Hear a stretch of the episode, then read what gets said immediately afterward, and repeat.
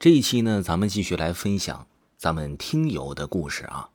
这个听友的名字呢叫做姓。这个听友说呢，我呢是来自山西的一个小县城。听友说有三个在我身上所发生的事情都挺有意思哈。第一个呢，他先说一下是我大姑身上的事情。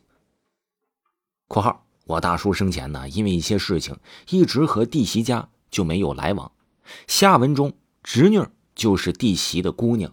哎，在这里先说明一下啊，大姑去世之前和我二姑说。说我昨天晚上梦到咱们二姑了，就是我去世的老姑了，来叫我走。后来呢，因为疫情，我二姑必须得回家。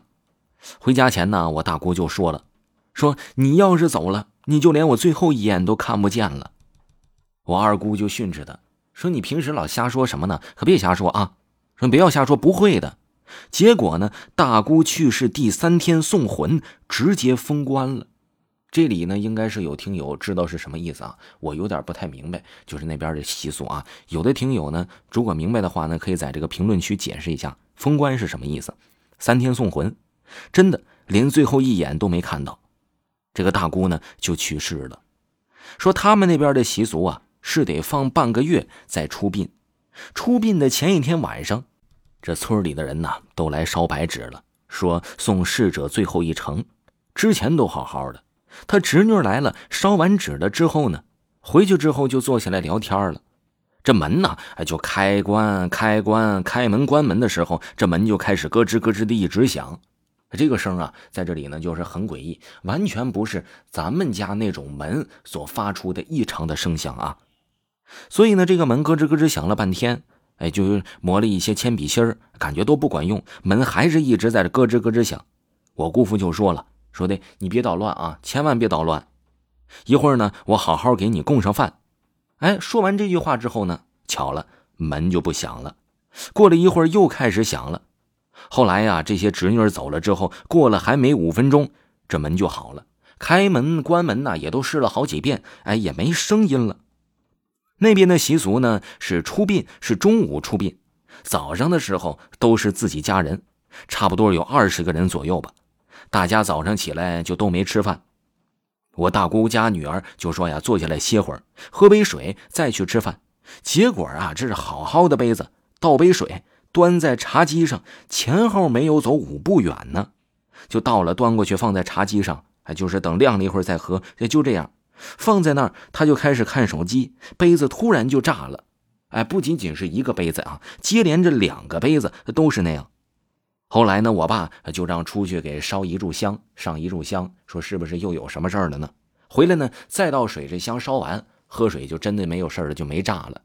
这第二个呀，就是这个听友的三姑，他说呀，他三姑生前呢一直是在新疆工作，离婚已经很多年了，哎，去世的时候呢也是在新疆去世的，从新疆拉回来到山西，我二姑父直接呢，哎，就给配了一下子。就找了一个当地的男的，下葬那天呢，棺木说怎么都进不去，前后啊是折腾了得有一个多小时。后来不知道谁就说了，说你弄这个坟墓啊不是新的，之前呢有人就在这儿已经埋了几年了，后来呀这老婆婆死了之后才挪走，于是啊这棺木一直都进不去。他们试了各种办法都进不去，后来呀就跪下来磕头上香，想了很多种办法，哎还是进不去。后来呀，这男方这大哥就念叨了，说今年呢没有合适的日子让你们合葬，说可能是不太允许呗，说就暂时先给你埋在这里，之后呢找好地方再给你们葬了。一直在这说好话，上香，后来折腾得将近半个小时才进去。过了半年多一年之后吧，同一天晚上，我和我姐姐各自在自己家，我梦到我三姑说这个男的打她，家暴她。说对她不好，怎么怎么样？说要给我二姑说，但是呢，啊，我二姑家是供奉的财神爷，她进不去呀。